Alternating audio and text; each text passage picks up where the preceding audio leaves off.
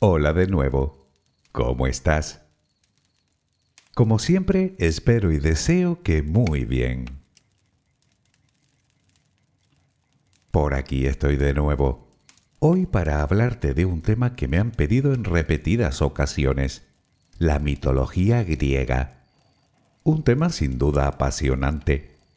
Y es que a todos nos suenan nombres tan evocadores como Zeus, o Poseidón, o Hércules, o Perseo, o Andrómeda, o el mismísimo Monte Olimpo, aunque obviamente este último no era exactamente un personaje, sino un lugar, precisamente el que actualmente da nombre al monte más alto de Grecia y también al volcán más grande conocido de todo el sistema solar, en latín Olympus Mons, en el planeta Marte.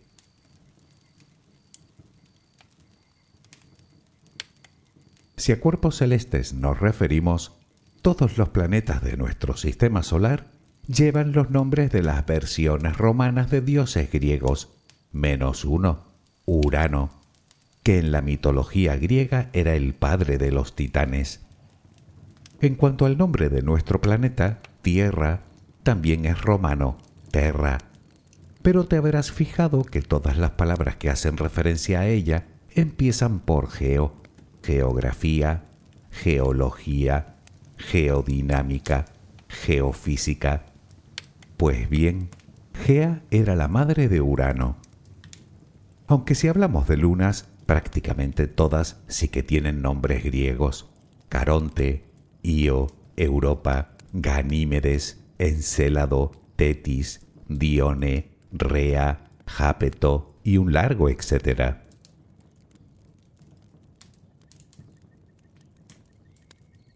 Resumir en un solo audio toda la mitología griega es una tarea imposible, salvo que el audio dure años, claro.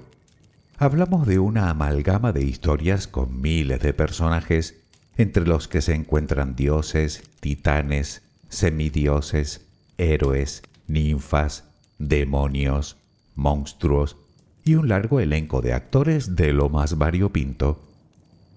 Lógicamente no puedo detenerme en todas y cada una de esas narraciones, pero sí puedo darte una visión de conjunto respondiendo a preguntas tales como ¿de dónde proceden todas esas historias? ¿Quién o quiénes las inventaron? ¿Cuándo? ¿Con qué finalidad? Si me dejas acompañarte mientras concilias el sueño, viajaremos hasta el mismísimo comienzo del mundo. Eso sí, según los antiguos griegos. Relajemos primero cuerpo y mente. Busca la posición que te resulte más cómoda para dormir, con la que te sientas más a gusto. Recuerda que siempre puedes colocarte boca arriba, con los brazos a los costados y con las piernas ligeramente separadas. Cierra los ojos si aún no lo has hecho. Intenta que los párpados estén lo más relajados posible. Toma aire profundamente por la nariz. Reténlo un par de segundos y suéltalo lentamente.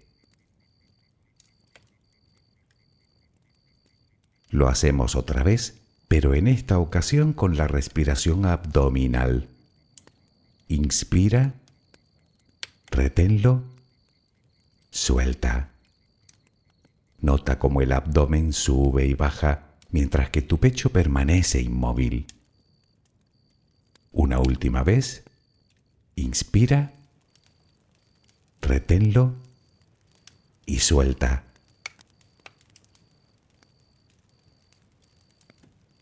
Ahora intenta visualizar el aire que inhalas como si fuera luz.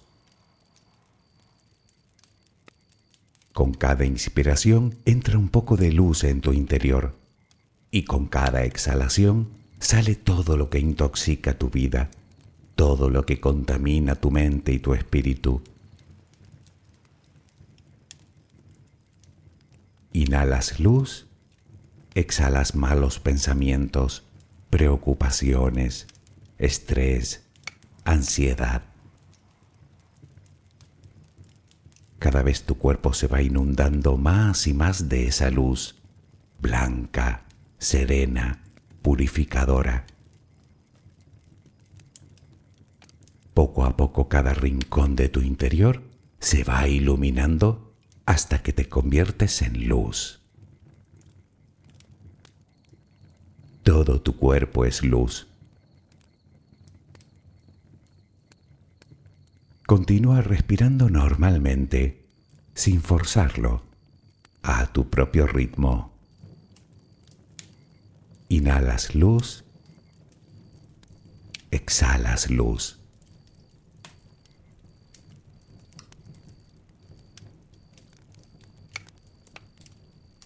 Ahora comenzaremos a relajar todo nuestro cuerpo. Empezamos por los pies. Nota cómo se relajan. El pie derecho. El pie izquierdo.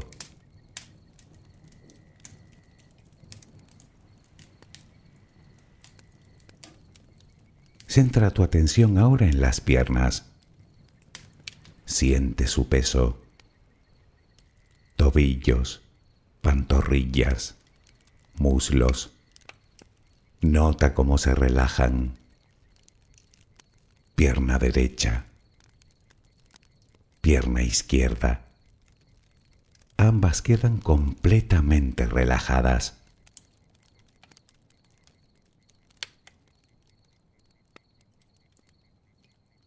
Toma conciencia de tu cadera Sientes cómo se relaja, cómo se relajan tus glúteos.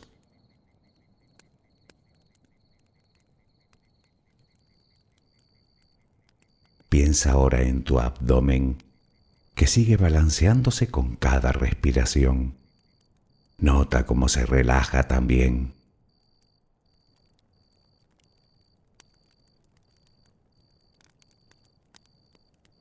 Tu pecho que permanece inmóvil también se va relajando.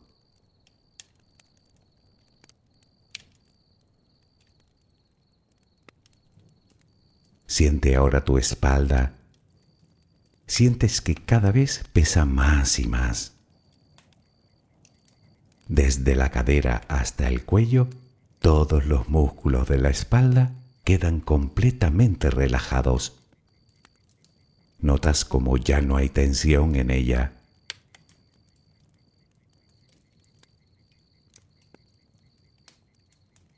Notas los hombros que lentamente se van relajando también. Nota cómo caen.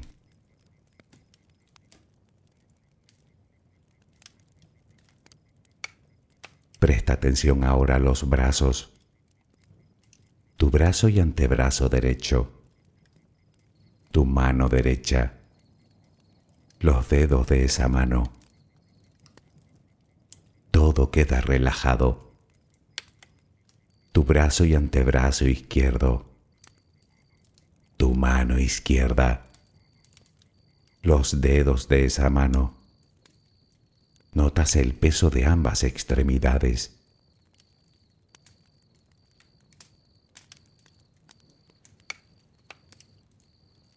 Dirigimos ahora nuestra atención al cuello. Visualízalo. Notas cómo los músculos se van relajando también.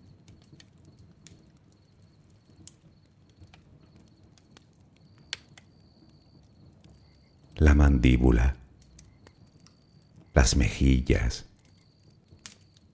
los labios, la frente, el cuero cabelludo. Todo queda completamente relajado.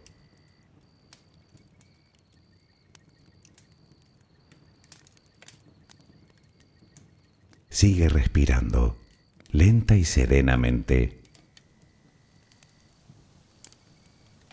Con cada respiración sientes como tu cuerpo se va relajando más y más.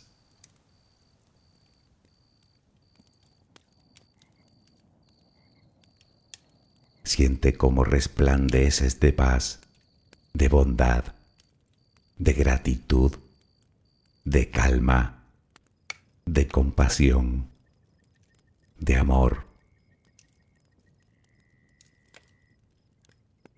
Continúa respirando suavemente. Recuerda que ahora eres luz. Solo respira tranquilamente.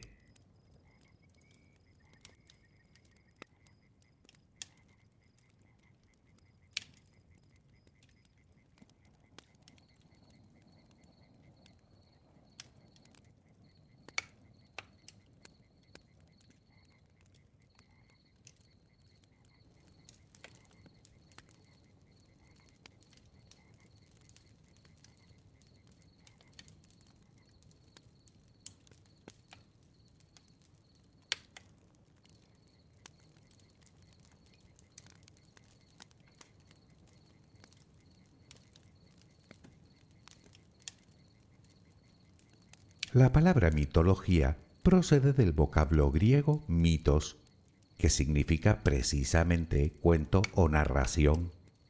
Pues bien, la mitología griega es un conjunto de narraciones por medio de las cuales los antiguos griegos intentaban dar explicación al origen del mundo y por extensión a nuestro propio origen. Cada antigua civilización creó su propia mitología para explicar la naturaleza. Los romanos, los egipcios, los mayas, los aztecas, los vikingos. No obstante, para entenderlo bien, debemos considerar que hablamos no sólo de la idea que tenían esos pueblos del origen del universo, de sí mismos y del resto de la naturaleza, sino que su mitología era su religión, su historia, su acervo cultural y el principal motivo de su arte, y en especial para los antiguos griegos.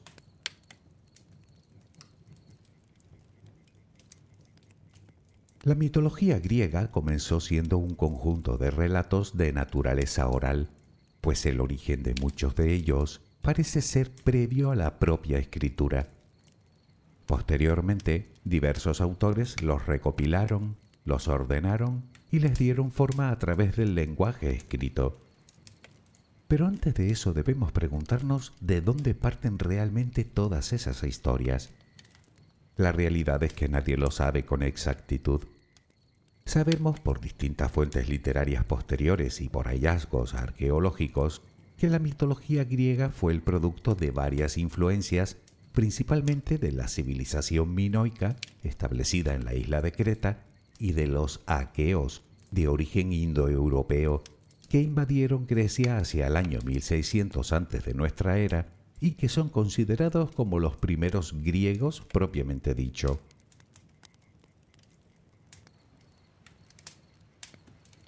En cualquier caso, hasta el 1200 a.C. no podemos hablar de civilización griega como tal.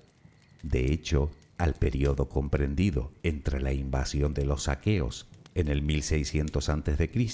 hasta el 1200 a.C., lo llamamos periodo micénico. Pues bien, fue en este periodo cuando se forjó mezcla de numerosos elementos, tanto minoicos como indoeuropeos, y de otras influencias de Asia Menor y Oriente Medio, como los hititas o los egipcios, la que hoy conocemos como mitología griega, con todos sus personajes. No fue hasta el siglo VIII a.C., época en la que la escritura adoptaba una forma de alfabeto estable y definitiva, que un autor comenzó a poner un poco de orden en todo ese caos de historias, mitos y leyendas. Nos referimos a Homero y a sus obras La Iliada y la Odisea las primeras referencias literarias de la mitología griega. Homero fue quien dio forma al panteón griego, estableciendo el canon de la familia de dioses que regían el destino del mundo desde su morada en el Olimpo. Tanta relevancia tuvo en su época que sus obras pasaron a ser auténticos textos sagrados. Más tarde, para muchos coetáneamente a Homero, otro autor, Hesíodo, por medio de su obra Teogonía, se encargó de escribir la génesis del mundo y el origen mismo de los dioses.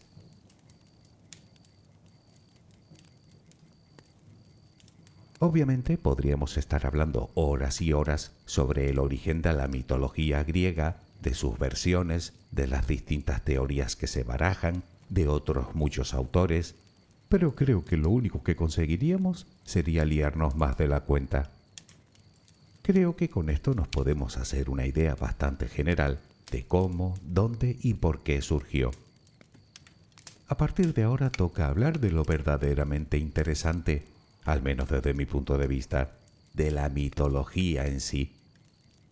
Como comentamos hace un momento, la mitología griega intentaba explicar el origen del mundo y de todo lo que nos rodea, incluidos nosotros, por supuesto. Y por ahí vamos a empezar. Esta es la versión de Hesíodo.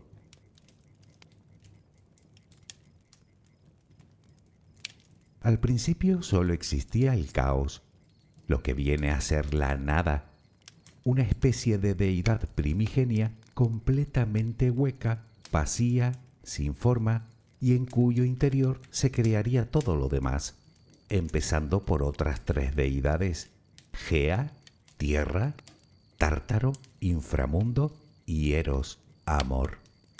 No hablamos de Eros, el dios del amor, hijo de Afrodita y Ares, sino de alguien muy anterior. Una vez que apareció Eros, el amor, Gea y Caos, dos deidades femeninas, ya podían procrear, eso sí, cada una por su lado. Caos dio a luz a Erebus, oscuridad, y a Nix, noche. Oscuridad y noche a su vez se unieron, y fruto de esa unión nacieron éter, aire y hemera, día. Por otro lado, Nix, Noche, de forma individual, tuvo más hijos, entre otros a Thanatos, muerte, a Hipnos, sueño, a Geras, vejez, a Némesis, venganza, o a las Hespérides, tres ninfas que más tarde se encargarían de cuidar del jardín de la diosa Hera.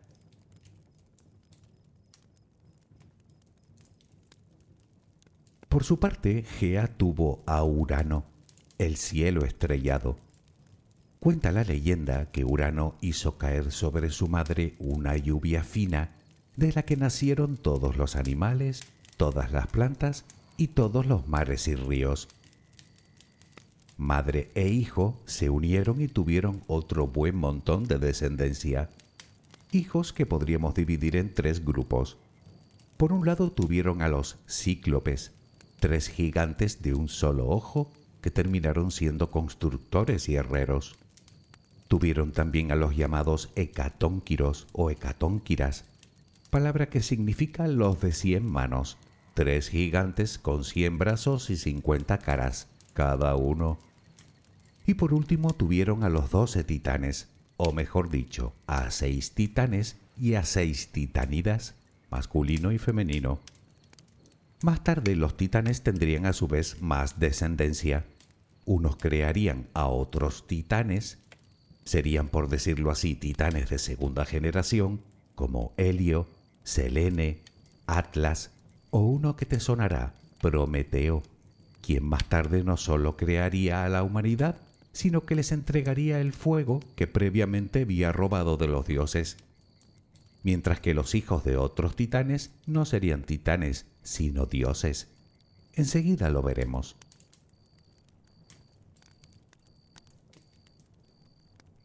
Pero antes hagamos un paréntesis. Hay que decir que la idea que los antiguos griegos tenían de sus dioses no se parecía ni remotamente con la idea que tenemos hoy. Digamos que al contrario de los cristianos, ellos crearon a sus dioses a imagen y semejanza de los humanos. Al final los dioses venían a representar tanto lo mejor como lo peor de nosotros. Así que es habitual oír hablar de relaciones ilegítimas o incestuosas, de conspiraciones, de venganza, de guerras, de envidia, de celos, de engaños o de extrema crueldad. Y así era Urano, cruel como él solo. Sentía verdadero odio por sus hijos tanto es así que los encerró en el vientre de su madre, Gea, lo que viene a ser en el interior de la tierra, y así ninguno de ellos podría usurparle el trono. Pero ya te puedes imaginar que a Gea eso no le gustó nada, Así que, junto con el resto de sus hijos, comenzó a conspirar contra el padre de estos, contra Urano. Sin embargo, todos estaban demasiado aterrados como para participar en el plan, salvo uno, el titán más joven, Cronos.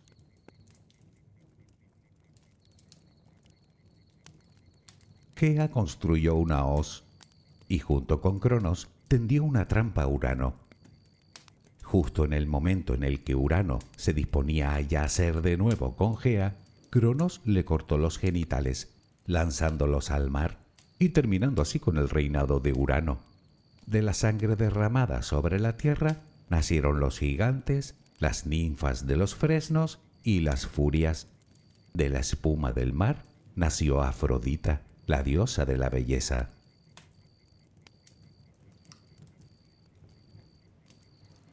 No se especifica bien qué fue de Urano. Lo que sí parece claro es que su hijo, el titán Cronos, pasó a ser el siguiente gobernante. Pero como se suele decir, de tal palo tal astilla. Lo primero que hizo fue encerrar a los cíclopes y a los hecatónquiros, sus hermanos, en el Tártaro, Luego se casó con su hermana, la titanide Rea, que dio a luz a cinco hijos, a los que Crono devoraba según iban naciendo, por la misma razón que Urano había encerrado a los suyos, para que no le arrebataran el poder. Seguro que recuerdas la pintura de Goya, Saturno devorando a su hijo. Pues eso, solo que Saturno es la versión romana de Cronos. Siguiendo el consejo de su madre, Rea se vio obligada a conspirar contra Cronos. Al nacer su sexto hijo, lo escondió en la isla de Creta y fue criado por unas ninfas, y en su lugar le dio a Cronos una piedra envuelta en pañales, haciéndole creer que era el bebé, y éste, ignorante de la treta de su esposa, se la comió.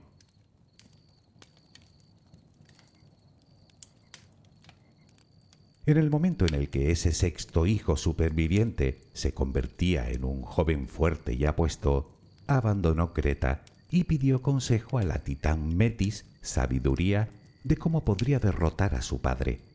Esta le respondió entregándole una bebida idéntica al vino, pero no era vino, sino un brebaje que haría vomitar a Cronos durante años. El joven se hizo pasar por copero de los dioses y le entregó la bebida a su padre. Esta la bebió con el resultado esperado. Finalmente vomitó los cinco hijos que había devorado previamente. El joven en cuestión era Zeus, y los cinco hijos devorados por su padre, Hades, Poseidón, Estia, Demeter y Hera. Tan agradecidos quedaron que eligieron a Zeus como su nuevo líder.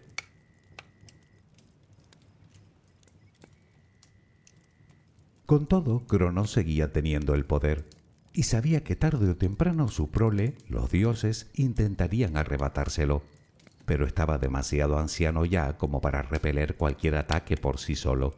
Así que pidió ayuda al resto de titanes, lo que condujo a una guerra entre los titanes liderados por el más joven, Atlas, y los dioses, liderados por Zeus. Aunque ambos contendientes eran muy poderosos, las fuerzas empezaban a decantarse a favor de los titanes, así que Zeus tendría que buscar más ayuda, y la encontró.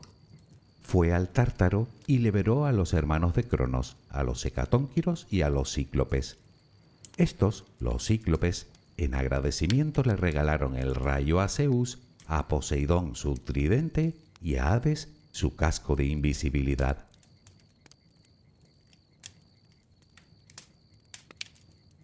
Pero la guerra continuaba. Estaba claro que a fuerza bruta los dioses no iban a poder doblegar a los titanes. Necesitaban ser más astutos. Fue Prometeo que habiendo desertado del ejército de los titanes, ideó un plan para derrotarlos definitivamente. Los hecatónquiros serían los encargados de tenderles la emboscada.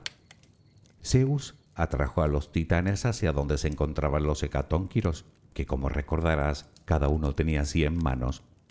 Cuando los titanes se acercaron, estos comenzaron a lanzarles gran cantidad de piedras, haciendo huir por fin al enemigo. Zeus, claro vencedor, exilió a los titanes menos a uno, a su líder, Atlas, a quien castigó obligándolo a sostener el universo sobre sus hombros. Y así Zeus se convirtió en el rey discutible de los dioses y soberano del mundo. Él, junto a sus dos hermanos, Hades y Poseidón, se repartieron el dominio del universo. Zeus sería el dios del trueno y del cielo tempestuoso. Poseidón, con su tridente, sería el dios de los mares. Y Hades, con su casco de invisibilidad, sería el gran señor del inframundo.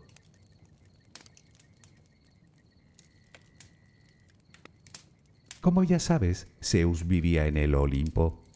Para los antiguos griegos se trataba de un monte muy alto, rodeado de un espeso manto de nubes, inaccesible para los simples mortales, y en cuya cima se hallaban los palacios donde residían los dioses, aunque no todos, solo los más importantes, los llamados dioses olímpicos, algunos de ellos hijos del propio Zeus.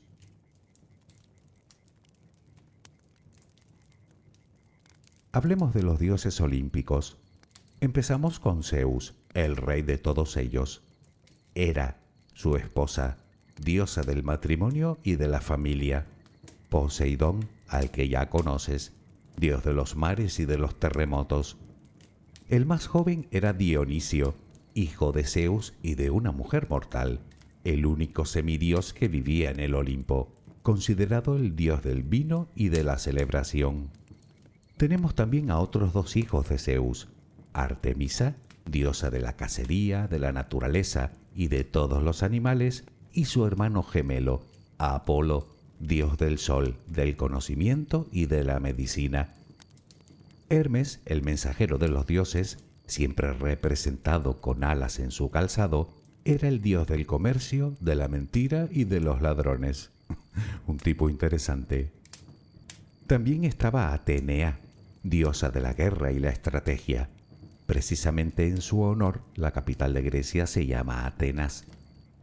Nos quedan Ares, hijo de Zeus y Hera, dios de la guerra, de la violencia y la destrucción, alguien que por cierto parecía no caer muy bien al resto de los dioses, Afrodita, diosa de la belleza y del deseo, como recordarás nacida de la espuma de mar, el esposo de Afrodita e hijo de Hera, Hefesto, el dios del fuego y de la forja, y la última, Demeter, diosa de la fertilidad y de la agricultura.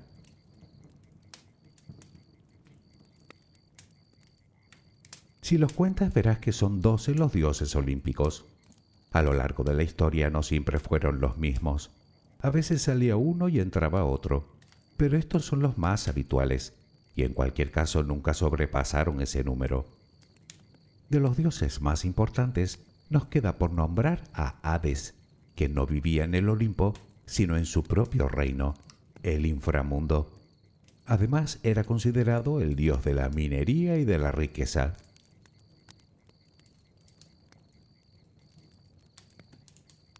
Según la época y el autor, la historia podría cambiar sensiblemente, pero básicamente es así como lo contaron Hesíodo y Homero dos de los referentes más importantes de la mitología griega. En cualquier caso, con todo lo que hemos hablado hasta el momento, y aún habiéndolo resumido mucho, apenas hemos comenzado. La mitología griega está compuesta por otro buen montón de fantásticas narraciones, con otro sinfín de personajes como semidioses, héroes, monstruos y un largo etcétera, conocidas como mitos. Algunos de ellos te sonarán, como el mito de Medusa, la bella sacerdotisa de Atenea, a quien la diosa convirtió en Gorgona y que convertía en piedra a todo aquel que la mirara, y a la que decapitaría el hijo de Zeus, Perseo, para usar su cabeza como arma. Otro mito bastante conocido es el de Pandora, una mujer creada por el dios Hefesto, y que luego se casaría con el hermano de Prometeo, Epimeteo, los dioses le entregaron una caja para que se la diera a su marido, pero con la condición de que nunca la abriera. Ella, cediendo a la curiosidad, la abrió, liberando así todos los males del mundo. Otro mito que a buen seguro te sonará es el de Eco y Narciso. Narciso era un dios con una apabullante belleza. Eco, una ninfa de la montaña, se enamoró de él, pero Narciso la rechazó rompiéndole el corazón. Entonces Némesis, la diosa de la venganza, condujo a Narciso hasta un estanque para que contemplara su propio reflejo. El dios, enamorado de sí mismo, entró en aquel estanque para nunca más salir de él.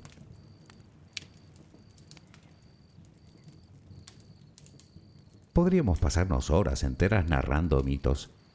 El de Teseo, el hijo de Poseidón, que derrotó al rey Minos, dando muerte después al Minotauro.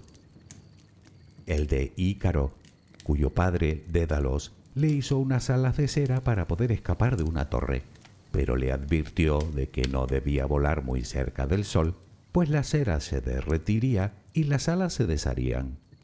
Ícaro, desoyendo los consejos de su padre, voló demasiado cerca del sol y ambos cayeron al vacío. Otro muy conocido es el de El caballo de Troya. Durante la guerra entre griegos y troyanos, los griegos, haciendo creer al enemigo que se habían rendido, dejaron a las puertas de la ciudad de Troya un enorme caballo de madera como regalo. Los troyanos, ignorantes de que el caballo encerraba a soldados griegos en su interior, introdujeron la construcción dentro de las murallas de la ciudad.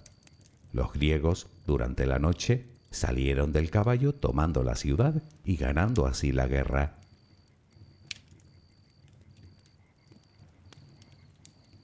Y déjame contarte otro más, el de Hércules, Heracles en griego. Zeus, que aparte de ser el rey de los dioses, era un espabilado de cuidado, sedujo, como era su costumbre, a una mujer mortal, Aigmena, esposa de un gran guerrero, anfitrión, por el que Zeus se hizo pasar para seducirla. Aigmena dio a luz a dos mellizos, uno de ellos hijo legítimo, Ificles, y el otro hijo de Zeus, el semidios Hércules. Como era de esperar, a Hera, la esposa de Zeus, no le hizo ninguna gracia la infidelidad de su esposo, así que envió a dos serpientes a matarlo cuando aún era un bebé. Pero Hércules se deshizo de ellas con sus propias manos. Cuando creció, Hércules se casó con la hija del rey Creonte, Megara, pero Hera tenía algo más reservado para él. La diosa, presa de furia, lo enloqueció y le hizo asesinar a su mujer y a sus hijos. Cuando Hércules volvió en sí, se dio cuenta del acto que había cometido y, atormentado, se marchó para vivir en soledad en las tierras salvajes. Con el tiempo su hermano Ificles lo encontró y le sugirió que acudiera al oráculo de Delfos con el fin de que allí le pusieran una pena con la que pudiera expiar sus crímenes. La Sibila, una profetisa, le impuso como castigo realizar lo que se conocen como los doce trabajos de Hércules, entre otros, matar al león de Nemea, matar a la hidra de Lerna, capturar el jabalí de Erimanto, capturar al toro de Creta, o robar el cinturón de Hipólita, la reina de las Amazonas,